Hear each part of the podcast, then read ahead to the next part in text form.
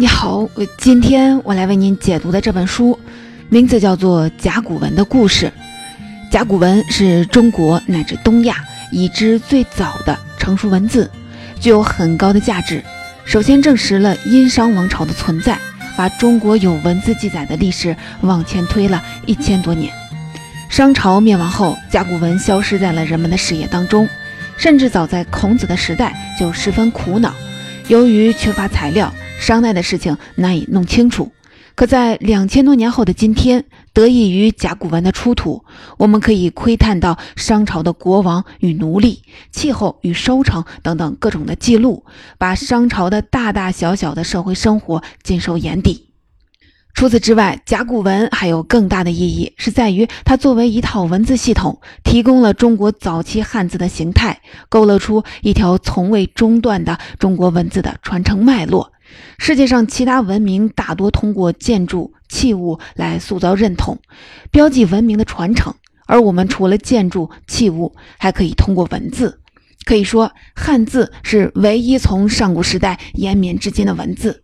这种文字上的延续性是中国文明的重要特征之一。正是文字，使得中国人无论在何时何地，都是一个紧密的共同体。所以啊，了解甲骨文，实际也是在了解中国文明。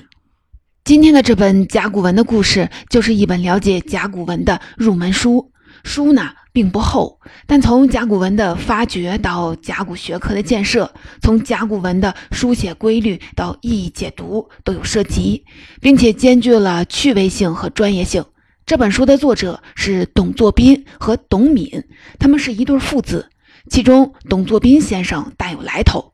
中国近代有四位研究甲骨文的大学者，他们的字号当中都有一个“唐”字，被称作“甲骨四唐”。罗振玉、王国维、郭沫若，还有就是这位董作宾。一九二八年，正是因为董先生的一句“甲骨文挖掘之确犹未尽”。才使当时的中研院历史语言研究所所长傅斯年先生下定决心展开正式的甲骨文挖掘工作。可以说，没有董作宾先生，大量的甲骨文就可能失去问世的机会。除此之外，董先生也是中国甲骨学和考古学的重要的奠基人之一。他提出的甲骨断代方法、分期分类等等，是任何想要了解甲骨文的人都绕不开的话题。下面我们话不多说，马上跟随董先生的脚步，进入到甲骨文的世界。接下来，我将分成两个部分来为您解读这本书。首先，第一部分，我们来了解一下甲骨文的考古发掘过程；第二部分，我们更进一步的来看甲骨文到底是一门怎样的文字，以及它到底记载了什么。首先呢，我们来讲甲骨文的发掘。关于甲骨文的问世，有两个说法。但都和一个人有关，那就是北京国子监祭酒，相当于今天教育部的部长王懿荣。一个说法就是在一八九九年，王懿荣不幸患上了痢疾，请了太医来诊治。太医把了脉，开了几味中药。王懿荣派人取了药，一检查发现一味叫做龙骨的药很奇怪。龙骨其实就是大型动物的骨骼化石。王懿荣发现这些龙骨上有很奇怪的痕迹，不像图画，也不像是龟甲兽骨的自带的纹路，倒像是一种文字，而且是一种比他常年研究的金石文字还要古老的文字。凭着这股直觉，王懿荣开始在北京的各大的药房收购有字的甲骨。此举在京城引起了轰动，古董玩家都闻风而动。由由此，甲骨从一味中药材摇身一变为了稀世文物。书里所讲的这个流行的说法颇有传奇色彩，但却不是很经得起考究。甲骨文学者罗坤，他是甲骨四堂之一雪堂罗振玉的孙女，曾仔细的考证过这一事实。他指出，当时有字的甲骨一般进不到药铺，因为有字会被认为年代不够久远而疗效不足。农民捡到这类甲骨，要么会把字啊给铲掉，要么就直接的扔掉了。所以，这另一个说法就是，王懿荣并不是从中药药材当中发现了甲骨文，他只是向来爱逛古玩店。在一八九九年的一天，有古董商人收购来一批带字的甲骨，运到了北京售卖。王懿荣一眼就看上了，高价买下了这批甲骨。总之，不管怎样，王玉荣发现了有字的甲骨，并引发了一股寻找和研究甲骨的风潮。当时，古董商为了哄抬有字甲骨的价格，刻意不让有字甲骨流入市面，所以始终不愿透露甲骨的真正的出土地点。民间的古董玩家与学者花了很长的时间探问，才得到了一条相对靠谱的线索，说是有字甲骨可能来自河南安阳一个名叫小屯的村落。可当他们去到实地，发现范围还是很大，没法锁定。当地的村民说，甲骨是在整地时挖到的，时有时无。若挖对了地方，就会出现个两三片；若挖错了地方，即使挖了三五丈地，也没个着落。就这村民的话推断，如果存在挖错和挖对之分，那就说明甲骨肯定不是无心散布，而是有意埋藏，存在一个源头。可关键就在于这源头到底在哪儿呢？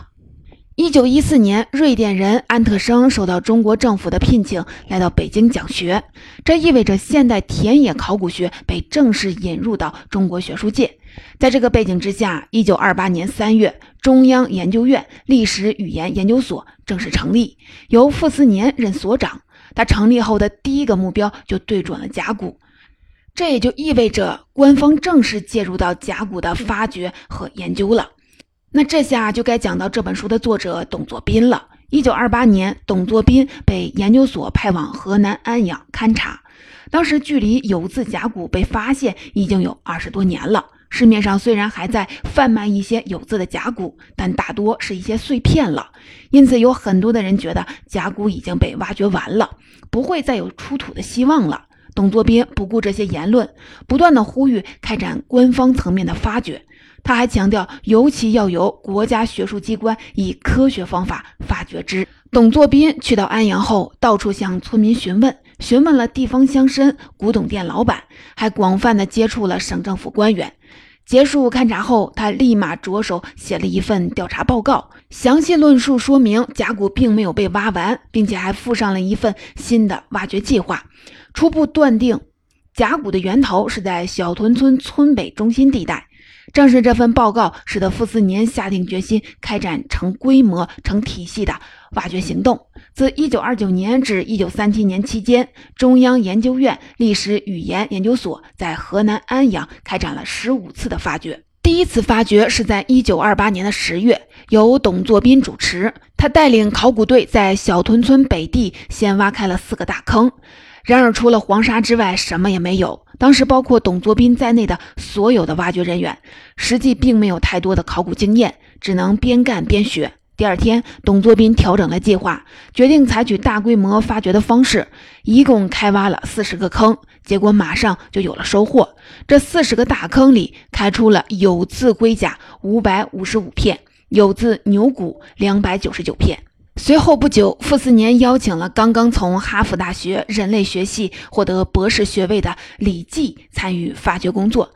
李济可能是当时中国唯一具备现代田野考古知识的人。他加入之后提出，发掘不能只是就地挖坑、直贯而下，而要把地层一层一层的揭开，甚至还要根据文物对地层做界定和划分。这算是当时考古学界最为前沿的方法了。随着新方法的引入，挖掘工作逐步的有条不紊的起来。在第三次发掘当中，考古队开出有字龟甲两千多片，牛骨九百多片。更重要的是，他们收获了一片完整的龟腹甲，也就是在甲骨学研究史上著名的大龟四板。借助这一块龟甲，董作宾发现商代有专门负责占卜的人，他将这些人称为是真人。真是忠贞的真，以真人的名字作为线索。董作宾建立起一套判断甲骨年代的方法，自此考古队可以快速的给甲骨进行分类，学者们也可以对甲骨展开大量的比较研究，这使得考古工作往前迈了一大步。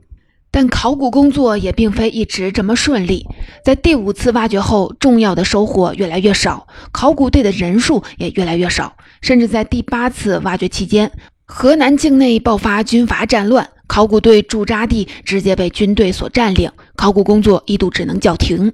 不过啊，考古人员并没有放弃，想尽一切办法继续的挖掘工作。在第十次到第十二次发掘期间，考古队一连发现了十一座王陵，但不幸的是，其中一片甲骨也没能找到。这样的暗淡一直持续到了一九三六年。这一年春天，考古队举行了第十三次的挖掘。起先一连挖了整整两天，却没有任何收获。在第三天准备收工之际，终于发现了甲骨片。工人们纷纷回到坑中继续的清理。据参加考古过程的石章如先生回忆，直到下午四点，我们才在坑东北壁出土了一片字甲。谁知下面越挖越多，天黑时竟出土了七百六十片。但至此还没结束，工人们再挖下去，挖到了一个教学。这个教学存放了一万多片的甲骨，其中完整的龟甲有三百多板，加上其他坑所出的甲骨，总共有一万七千多片。这就是震惊世界的 YH 一二七坑。考古队一扫此前的阴霾，但马上又开始犯难。面对数量如此巨大的甲骨片，如果还按以前那样慢慢的在野外一波洗刷，会既耗费时间又不安全。中央研究院历史语言研究所众学者经过重重的商量，最终做出了一个大胆的决策：他们要把这整个区域的土壤一起挖走，装箱运走。考古队请了三十多位长工，将窖坑挖大，四周都留出一定的空间，避免损伤甲骨。整个窖坑这下变成了一根大大的灰土柱。之后又请木匠制作了一个两米宽、一点二米高的大木箱，工人们要用这个大木箱将土柱套住，整个过程非常之复杂，得先把箱子套进去，然后再钉上底盖，加上铁条，撤除支撑的砖块，再将灰土柱平稳的摆放，同时还要谨慎的避免灰土的层次错乱，每个步骤都不能出现任何的差错。凭借着一股意志，工人们顺利的完成了套箱工作。但紧接着，下一个问题出现了：箱子这么大，又没有起重机，该怎么把它运走呢？考古队动用了各种的地方资源，借来了铁轨，制作了斜面滑轨，还从殡仪馆调来了抬棺人，最终顺利将箱子运上了地面。之后又和铁路局交涉，用一整节的火车车厢将箱子运回了位于南京的历史语言研究所。在南京，考古人员在室内展开了下一步的考古工作。他们对着灰土柱一层层的揭，在一一为剥落的甲骨拍照。没过多久，日军入侵南京，他们只能急忙装箱，仓皇运出。期间经过了汉口。长沙一直到两年后，才在大后方的昆明又开箱。这时，原来完整的三百多片的甲骨多已粉碎，而且上下混杂。考古人员要将拼图一样的把它们拼凑补齐，进行编号，之后将上面的图案拓印到纸上，最后再木写。这整个过程实际上也就是后来考古学当中最为常见的一套方法——室内田野发掘，或者是室内考古。一九四九年，中央研究院历史语言研究所迁往我国台湾，无法再继续实地的考古工作。中华人民共和国成立后，相关部门接替了这项工作，分别在一九七三年与一九九一年展开过两次挖掘。这两次发掘收获颇丰。一九七三年出土了甲骨五千三百三十五片，一九九一年出土甲骨一千五百八十三片。其中有大量完整且大片的甲骨，不仅内容丰富，而且出土地层明确，对于甲骨研究有非常之大的贡献，尤其是在甲骨断代方面引发了大量的讨论。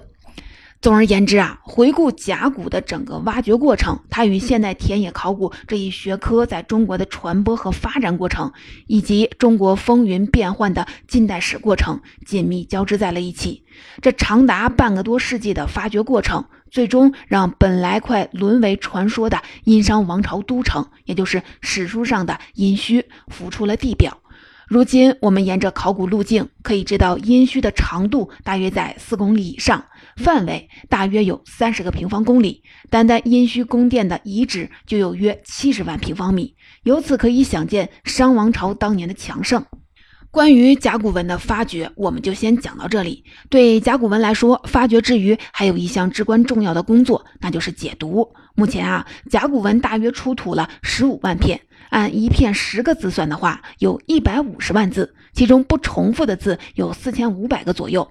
我国的古汉字不像古代埃及的尚书字，也不像两河流域的楔形文字，它没有中断和消失，而是一直的延绵了下来，演变成了今天的通用汉字。这一点使得甲骨上的一些字和今天的汉字几乎是一样的，一眼就可以识读。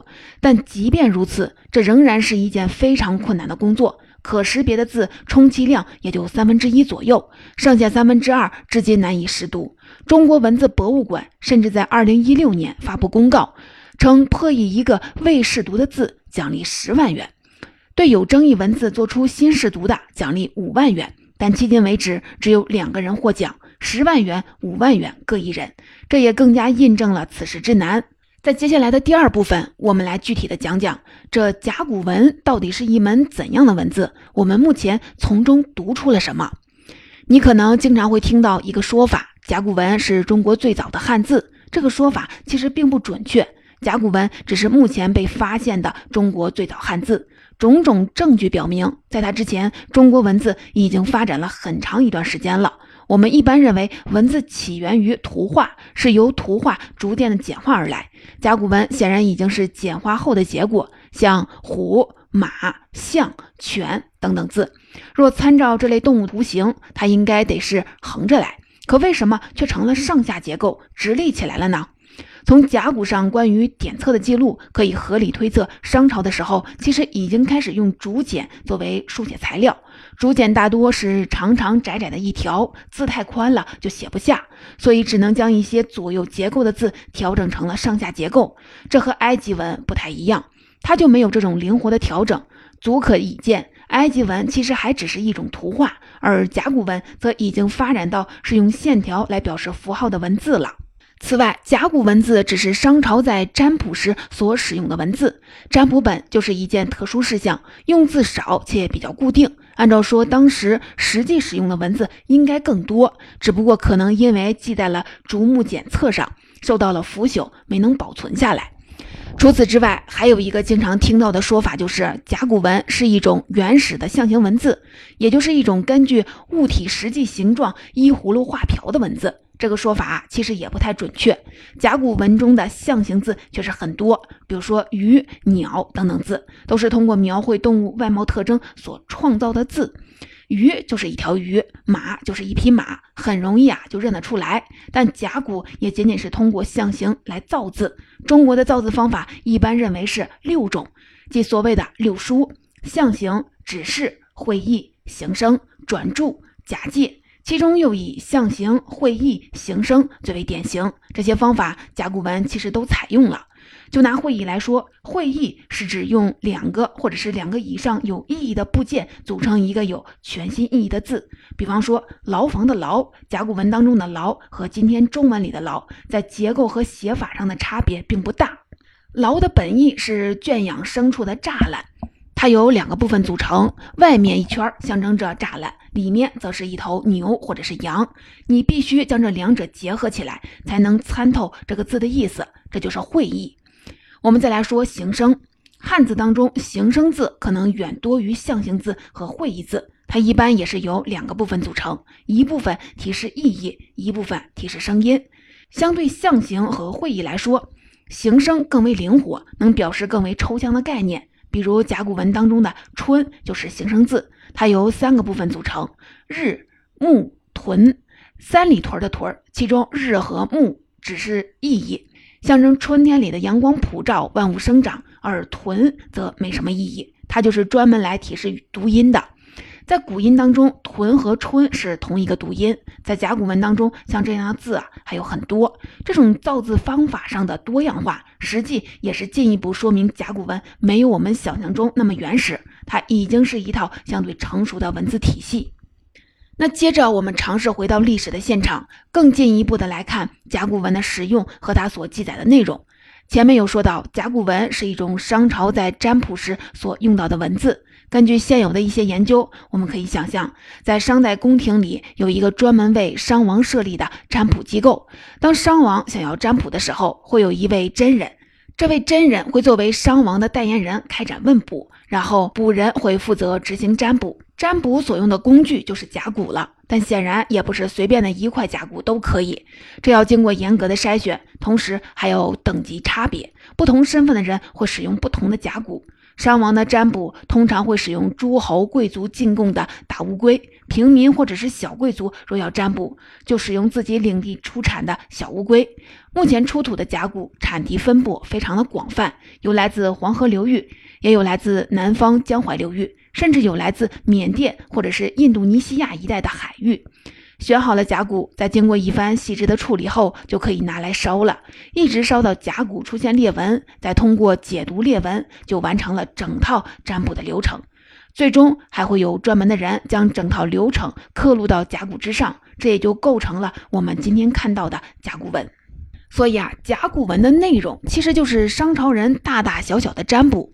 从已经被解读的甲骨文看来，商朝人相当喜欢占卜，任何事情都要先占卜一番才能行动。最常见的是占卜天气，甲骨上关于天气的占卜多种多样，除了基本的晴雨状况，也会记载风、云、日食或者是其他特殊的气候和天文现象。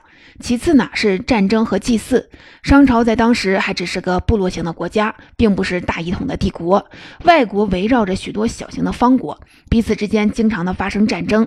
甲骨文中就经常的会问，要不要去攻打敌方呢？如果要的话，又该派遣谁去呢？以及要怎么来征兵和练兵呢？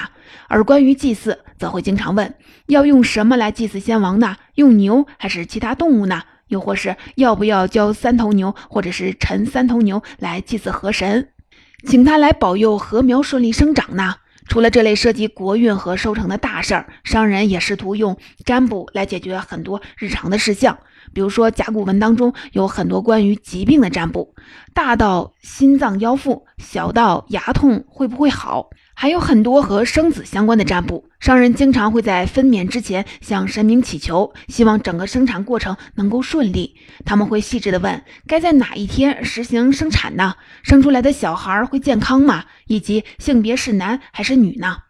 坦白说，这些内容没有我们想象中的丰富和深刻，相反，挺平平无奇的。一片甲骨最多也就包含了四个信息：什么时间、什么人要占卜合适，以及应验的情况。再怎么也不会超出这个范围。但学者们显然不会满足于此，他们动用考古学、历史学、文献学、民俗学、人类学等等多学科的知识。以一种抽丝剥茧的态度，试图从这些简单的信息当中挖掘出商朝更多的面相。比如，最早王国维就研究甲骨上的一系列名字，他考证出甲骨文上的商朝高祖亥，其实就是《山海经》当中的王亥。这个亥在很多的典籍当中都出现过，只不过名字被讹传成了和、该等等。将这一系列典籍联系起来，王国维拼凑出了这位亥的完整故事。也就是商这个国家起源的故事。这个故事是说，早期商朝畜牧业特别的发达，亥作为部落的首领，要和其他氏族沟通，但在这个过程当中遭遇了不测，他的弟弟王恒继承了首领的职位，与敌方求和了。但亥的儿子威坚持要报仇，他凭一己之力杀灭了仇敌，同时展开了夺权，最终建立起了商族国家。除此之外，王国维还从王亥这个名字出发，考察出商朝的整个时期的脉络，并且与《史记》进行了比较。他发现甲骨文所记载的信息与《史记》几乎可以完全对应。正是这个发现，让当时的海内外学界不得不承认商朝的存在。商朝从此不再被视为传说，而被视为中国历史正当的一部分。再比如，在对甲骨文的研究当中，还有一派是对商王武丁的研究。目前出土的甲骨文大部分来自武丁时期，并且目前还没有发现早于武丁时期的甲骨文，所以有学者就推论，武丁很有可能是第一个决定将文字刻上了甲骨的商王。那武丁是一个怎样的帝王呢？从目前发现的材料来看，这位武丁极其依赖占卜。几乎无事不卜，但同时他又并不完全的信赖占卜。有的时候，他甚至向神提条件，他会和神说：“如果这次应验的话，那下次就增加三十八个人作为献祭。”武丁还广修王陵，种种证据表明，王陵制度可能就是由武丁所开创。他将王陵布置的像个博物馆，不仅放置有大量的技艺精良的青铜器具，甚至还放有鲸鱼的骨骼。如此种种都显示出他的精神世界之丰富，同时也显示出他以仪式和信仰来统一人心的治理手段。而对于武丁为什么如此重视文字，做出将文字刻到了甲骨之上的决定。学者们也做出了各种推论，有说法称武丁很有可能是一个旷世奇才，是另一个意义上的仓颉，有可能正是凭他一己之力发明了甲骨文，并以王室的力量推广至全国。另有说法，依据甲骨文上武丁长时间沉默不语的记载，学者李彦提出了一个大胆的雅王假说。他说，武丁很有可能存在某种语言障碍，正因如此，他才高度的重视书面文字，并以书面文字来沟通事物和治理国家。总之啊，从清末到今天，无数的学者围绕着甲骨展开了极为细致的研究。他们将甲骨建立成为一门专业的学科，并且收获了无数的硕果。现存的甲骨文虽然总共只有四千五百个字，并且内容局限在占卜卜辞，但这背后的研究空间却广阔的看不到边界。它是一把绝佳的钥匙，开启了通往三千五百年前历史的大门。总结，以上就是这本书当中我想跟您分享的重点内容。下面我们一起来简单的回顾一下。在第一部分，我们讲到了甲骨文的发掘故事。北京国子监祭酒王懿荣最早留意到了甲骨上的文字，由此引发了一股收藏和研究的热潮。在一九二八年到一九三七年间，在中央研究院历史语言研究所的推动下，对甲骨展开了十五次的挖掘行动。这个行动，它与现代田野考古学科在中国的传播和发展，以及中国近代史的进程紧密的交织在了一起，并且最终成果斐然。甲骨文与居延汉简、敦煌莫高窟以及清朝内阁大窟档案并称为二十世纪中国轰动世界的四大发现。第二部分呢，我们具体讲到了甲骨是一门怎样的文字，它并没有我们想象当中那么原始，相反，它是一门发展极为成熟的文字。这体现在它不是简单的以图形为依据的象形文字，而是已经采用了诸如会意、形声等完备的造字方法。这门文字多是在占卜时使用，因而它的内容也大多与占卜有关。依据它，我们能勾勒出一幅三千五百年前的商代社会生活图景，上到王侯将相之间的权谋战事，下到日常的气候收成、疾病繁衍等等。不过，也必须承认，关于殷商王朝，实际上还有很多谜团并未解开，比如殷墟的消失之谜，比如武丁的治理之谜等等。再比如，我们今天着重讲的甲骨文，也还有三千多个字没被破译出来。这意味着我们对于甲骨文的了解还远远望不到头，但我们显然不会就此停下。正如董作宾先生在这本书里所说的：“中国文字是中国人一生相随的基因，我们要认识、了解这些基因，方不愧为有文化水平的中国人。”